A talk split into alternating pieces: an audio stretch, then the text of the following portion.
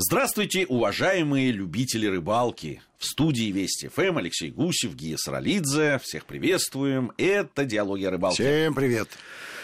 Летопись диалогов, год двухтысячный, а у нас и уже весна, апрель, уже вот бли, все ближе и ближе. к самой- Давай вспомним, что в апреле происходило в мире, помимо диалогов о рыбалке. А потом вернемся к диалогам. Была любопытная история. 3 апреля она случилась. Самый богатый на тот момент человек планеты, Билл Гейтс, из-за резкого падения акций потерял 12 миллиардов долларов. Установил рекорд. Высчитали трудолюбивые любители чужих карманов и денег о том, что его состояние уменьшалось со скоростью 4 миллиона 700 тысяч долларов в секунду. В секунду! Какой молодец. Вжик просто. Что не помешало ему остаться самым богатым Кстати, вопрос, где он их потерял? Может, Да. они лежат там до сих пор? Пойдем Это найдем. всегда вот виртуально. Кто-то заработал за секунду 4 миллиона, кто-то потерял за секунду 4 миллиона. Где эти? Все, все. Мне кажется, это рыбацкие байки. А 16 апреля впервые в испанской кориде принял участие русский ториадор. Умалчивает история, чем Чем закончилась. Для быка или для Туреадора. Но известно, чем для нас закончился апрель. Мы в апреле поехали на Ростов-на-Дону и ловили там самых разных рыб, и шимаю, и бычка, и щуку. И поездка эта была хороша тем, что наконец-то появилась летняя картинка, по-настоящему летняя, несмотря на то, что апрель, и у нас еще, да, звенит капель, Да-да. и, в общем, снежок еще не, Да, и, не вообще, и рыбу ты еще не особо половишь. А да. дело в том, что льда уже нет, но э, вот в том нужном качестве. То есть вода полужидкая, она не твердая, как лед зимой, и недостаточно жидкая, как Вообще, летом. с точки зрения... Поэтому в этой каше э, довольно трудно ловить С рыбу. точки зрения опыта, это, конечно, было. Мы же вот стартовали, наверное, многие помнят, что мы стартовали с диалогами о рыбалке в 99-м году с апре- весны, в апреле с месяца. апреля месяца. С апреля месяца, И да. надо сказать, что первая зима и вот эти вот первые межсезонье и, глухозимье дались очень тяжело. А это все было первый раз, опыта не было. Было не- да. ну и технически. У нас не было возможности готовить что-то заранее. Да? Все-таки мы э, снимали и делали, производили, запаса не было. И поэтому все это давалось очень тяжело. И, конечно, вот когда возможность стала куда-то поехать на юг и уже снять, наконец, нормальные программы, это было здорово. Это было приятно. Оператор был в восторге. Хорошие, свежие, зеленые листочки с такой яркой изумрудной, правильной зеленью. Хорошая погода, картинка интересная. Люди в шортах. Более того, там забавный эпизод в этом Ростове-на-Дону, на одном из ериков. Был такой, а, видимо, Кулибин местный, а человек, у которого зонтик был закреплен в рюкзаке, специальный он сделал себе такую форму одежды, и вот он с этим зонтиком ходил над головой. Оператор радовался невозможно. Ну, смотри, говорит, какая прелесть. Тогда впервые э, сняли штекер, такой э, вид Совершенно верно, да. Вот, а, вот была премьерная программа, такое знакомство со Штекером. Он и часто не часто появляется Очень редко. в эфире, как легко Да не то, что в эфире. Это... Давайте, давай честно. Вот И на водоеме не Да, часто и вот на водоеме ты приезжаешь, и вдруг кто-то штекером ловит. Я, вот если мы специально не приглашали человека, который будет штекером ловить, и мы его будем снимать, и я в своей практике ни разу не видел. Я более того тебе скажу, для меня это очень сомнительно. Это снасть какая-то очень. А ты держал Штекер в руках? Ну да, это, ну не знаю, мне не... Ну, помнишь, мы же снимали, когда Карася снимали. Да. В прошлом 1999 году. да. Тоже, кстати, летом. Ну, вот такая, да, вот такая снасть любопытная. Причем у нас была задача не только показать штекер, сколько показать работу рыболова-спортсмена, не зимника, да, а рыболова-спортсмена летнего, показать все этапы подготовки к ужению той или иной рыбы и сравнить результаты которые получаются у рыболова-спортсмена, и результаты, которые получаются у рыболовов-любителей, которые примерно в тех же условиях э, ловят рыбу. Ловили они шимайку, а ты шимайку знаешь не понаслышке. Еще как. Но это незнакомая нам шимайка, куринская, скажем так, да, а, которую мы ловили на Варваринском водохранилище, которые мы в Дагестане ловили. Здесь Шимайка э, Донская. Мне кажется, она хулиганка та еще. То есть все очень любят эту рыбку, но попадается на крючок она э, нечасто. Она небольшая, любит тонкую снасть. Видимо, вот этот вот штекер с тоненькой снастью, с хорошо замешанной прикормкой, когда ты поставляешь свою насадку ровно в точку кормления, потому что им только штекер дает тебе такую возможность. Сколько бы ты поплавочной удочкой не махал, все равно люфт имеется, а штекер, да, это такой, такой башенный кран, такой, и опускает плиту ровно на то место, где, она должна оказаться. Опыт был, э, опыт был любопытный. Единственное, что вот мне, в общем, показалось э, немножко неоправданно. Да, такое удилище, там, по-моему, метров 12. Ну, они, да, они, да, С тем, чтобы ловить, ловить, эту... ловить шимайку с ладошку. Но, с другой стороны, видишь, они спортсмены, они... Ну, это как прыжки с шестом. Да, можно просто без шеста прыгнуть, можно на месте попрыгать. А можно раз такую вот э, взять шест, такую дуру, такой, и на 5 метров улететь. Вот, видимо, видимо, это к спортсменам ближе. Ну, наверное. Они да. изобретают подобные по, вещи. Видимо, и потому что у нас такое отношение вообще к спортивной рыбалке, то и к штекеру, соответственно, у меня. Ну, оно все очень неромантичное, так скажу. Ну, вот это вот длинное, бессмысленное какое-то, ну, да, на первый взгляд, удилище. А там же еще нужны откат, от, откатные ролики. Такие, да. Ну, в общем, э, как минимум, нужен серьезный автомобиль для того, чтобы поехать на рыбалку. Да, не срежешь э, по пути на рыбалку штекерное удилище. А вот орешину можно срезать. Раз, привязал леску и уже ловит. А там же а рыб, рыбца ловили еще на в Ростове? Ну, а, если честно, вот э, помимо штекера к э, числу премьерных, скажем так, э, событий, надо отнести, собственно, Шимайку, которую мы впервые в истории диалогов ловили. Дальше это у нас эта история развелась, и Шимайку мы ловили часто. И Рыбец первый раз снимался в качестве героя программы. Рыбец э, имеет другое название. Я никогда не думал, что это одна и та же рыба. В принципе, я не очень-то ее видел вообще. Называется она там сырть. Вроде бы на слух название знакомое. Но я тебе могу сказать, что и, и рыбец, и сыр, что есть одно и то же, по вкусовым качествам не сильно шимайки-то уступают. Да не, по-моему, рыбец даже, может быть, и, и выигрывает, если честно. А вот в чем он точно выигрывает? Он крупнее. Это, вот в чем он точно выиграет, это в размерах. Вот же красавец, вот же бойкая рыба. Но если честно, я бы вот так вот по внешнему виду, если бы мне показали, тогда что шимайка, я сказал, ну, клейка чехонь какая-то. Что рыбца показали, ну, как подъязок, может быть. Но, в общем-то, сложно, сложно вот так вот запомнить. Это примерно так же, как мы на Камчатку съездили, да, и потом несколько недель учили, как называются эти рыбы между собой, а сейчас-то прямо от зубов отскакивает. Любопытно, что в, вот мы, расширяя географию, тем самым еще и привлекали к себе дополнительную аудиторию, потому что те, в той же Ростовской области живет невероятное количество рыболовов. Да, ну это рыбацкие места. Да, и если про Камчатку им посмотреть интересно, то про ловлю какого-нибудь горчака на Кузьминском пруду, но вообще ни разу. Поэтому надо как-то дозированно подавать информацию. Ну да, там это интересная вещь. Вы помнишь, там, нам же говорили, а что нам вы свою плотву показываете? Именно так, именно э, так. Э, да, рыбаки там с Дальнего Востока, это что вы нам ее показываете? Что нам... Причем, ну понятно, что мы ну, и показывали и на эту снасть, и на и, и так, и сяк, и эдак.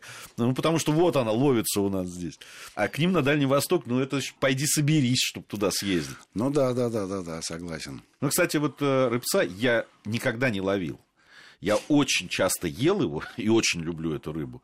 Э, вот, в вяленом виде, но вот ловить никогда не Ну, насколько я помню, это была экспедиция весенняя, соответственно, ход рыбы, по, это же Дон, что же на Дону у нас. Вот в Донском бассейне, это Шамайка и Рыбец, они рыбы проходные, и это то самое время, не случайно наша экспедиция туда поехала, потому что вот эту вот проходную фазу, проходную стадию развития этих рыб надо было застать, и э, практически стопроцентная была гарантия, что наши ребята поймают и ту, и другую рыбу. Так оно и случилось. А еще половили они там э, бычка, настоящего бычка, не скорпену, как на какой-нибудь Камчатке, а бычок-мартовик звался он. И э, ловили они буквально промышленно. То есть я первый раз видел, чтобы обычных да, бычков-мартовиков наловили два ведра пластмассовых. А размеры?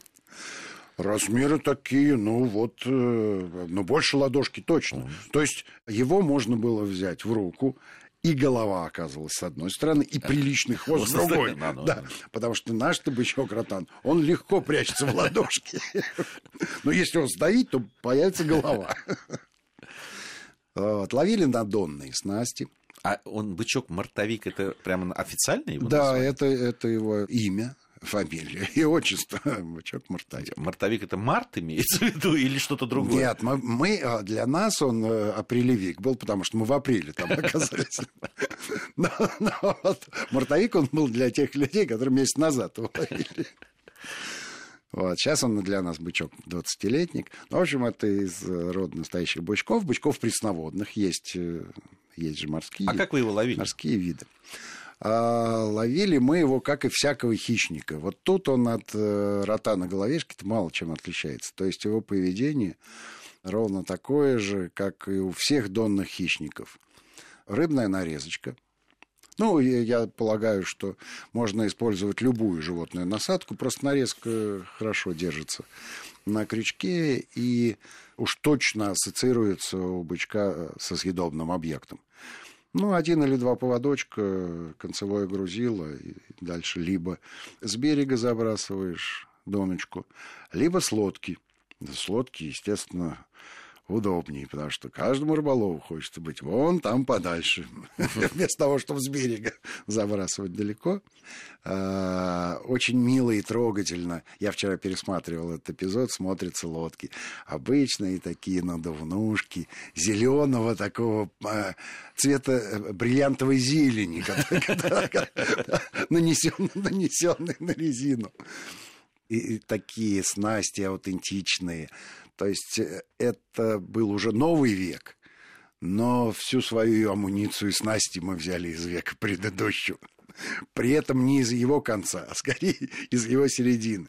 Вообще, когда смотришь сейчас кадры те, тех программ, мы и, сильно ушли и думаешь, как, да, как же изменилось время. Да, изменилось и подход, изменились э, одежда, изм, изменились снасти, да все все поменялось. Ну и шикарная совершенно картинка у меня перед глазами. Помимо бычка мы ловили там еще и щуку и окуня на местных э, плавнях. Веселовское водохранилище, и там вот эти вот самые деревянные лодки просмоленные, да, с деревянными веслами, со скрипящими уключенными, без всяких моторов. И вот ты ну, в темрюкских плавнях Конечно, таки, конечно. И аккуратненько на веселках, тихонечко, кроме скрипа уключена. А скрип уключен – это хороший звук. Да. Он природный. Конечно. И вот едешь, идешь, как бы сказали, да, мариманы за этим окунем, за этой щукой, и вся картинка очень гармоничная. То есть от начала и до конца здесь вообще никакой фальши нет. Абсолютная документалистика. Очень симпатично. Пришло время новостей. Мы обязательно сейчас вместе с нашими слушателями новости э, ознакомимся с новостями, затем вернемся в студию и продолжим летопись диалогов. Продолжаем нашу программу. В студии Вести ФМ по-прежнему Алексей Гусев, Гия Саралидзе. Летопись диалогов о рыбалке, 2000 год. Э, ростовские плавни, ловим там и бычка-мартовика, хотя апрель, вот, и ловим окуня и щуку, и вообще все замечательно. А, ну что, мы в май уходим? Мне кажется, да, что надо вспомнить э, замечательные майские праздники, которые мы провели довольно далеко от родимой сторонки, понимая, что 13 мая надо будет отпраздновать первую годовщину выхода в эфир телевизионной программы «Диалоги о рыбалке». Встретили мы этот праздник в Восточном Казахстане.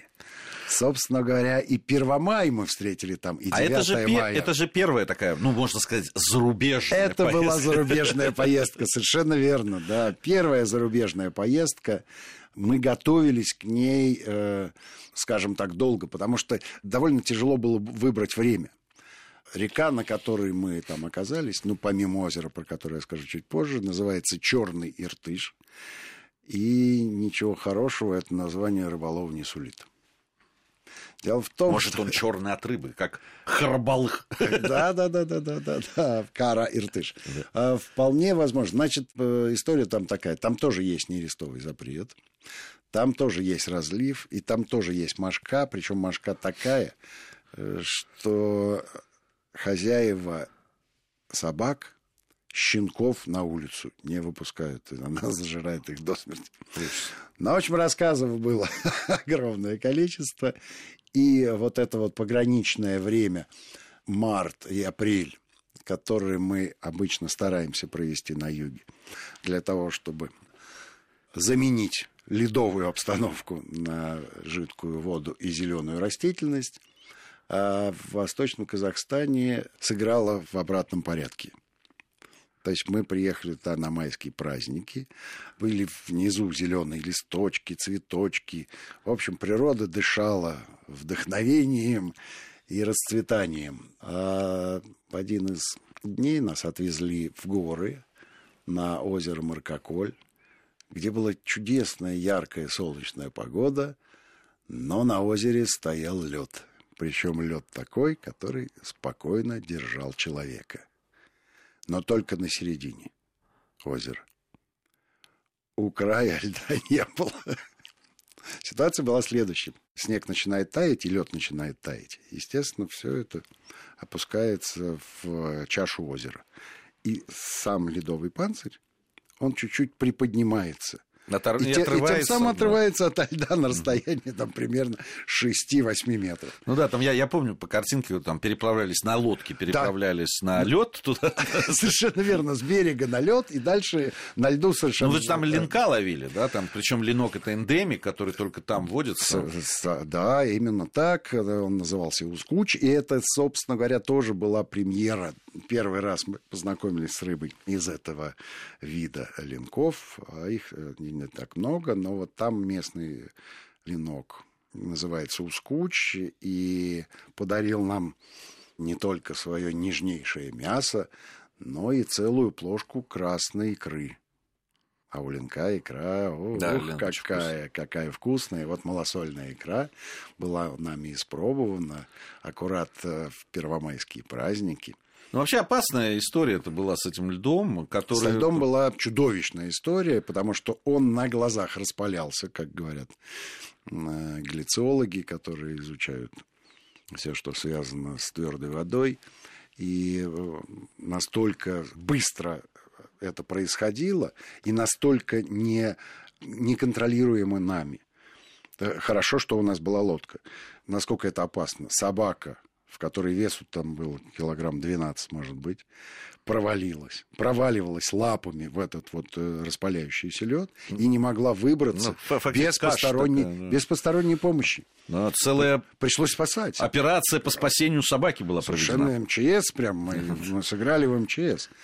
Вот. И лишний раз я убедился э, и запомнил накрепко, что это очень опасная история. И главное, что она может произойти буквально вот за считанные часы а, а может быть и за минуты. Все. Ну, надо отдавать себе отчет еще в том, что там все-таки солнце поближе. В горах солнце пожестче, позлее, побыстрее. Ну, я тебе могу сказать, я в апреле в очень похожей ситуации оказался в, недалеко от Нижнего Новгорода, в Бармино.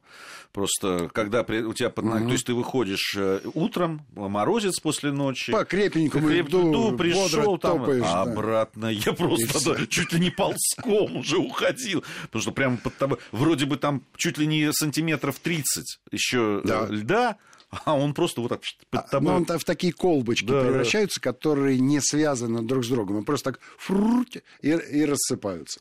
Ну, спустимся с гор туда, где уже вовсю весна. И вспоминаю я два эпизода, в которых принимал участие. Один из них был посвящен ловле леща.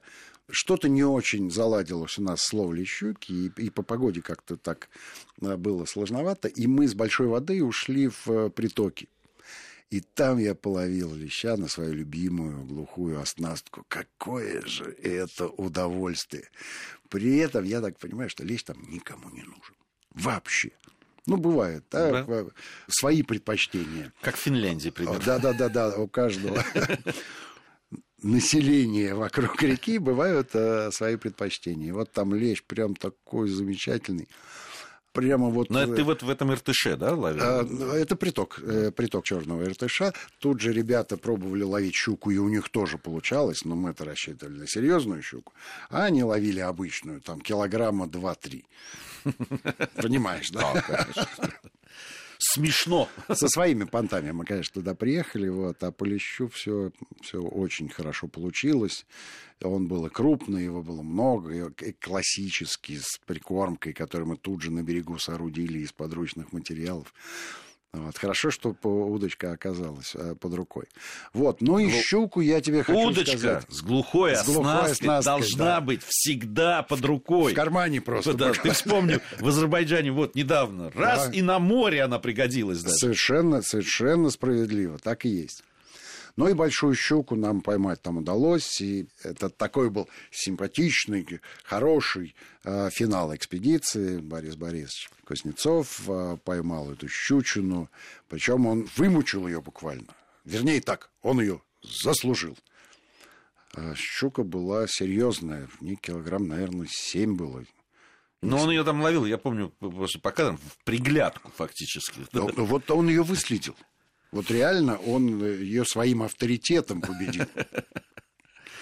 Ну и потом, конечно, из этой щуки были приготовлены всякие чудеса кулинарные. Ну, понимаешь, а у нас было, да, человек 7 или 8. То есть на каждого приходилось по, килограмму ну ладно, там щуки, Хвост, то все, килограмм отбросить. включая субпродукты.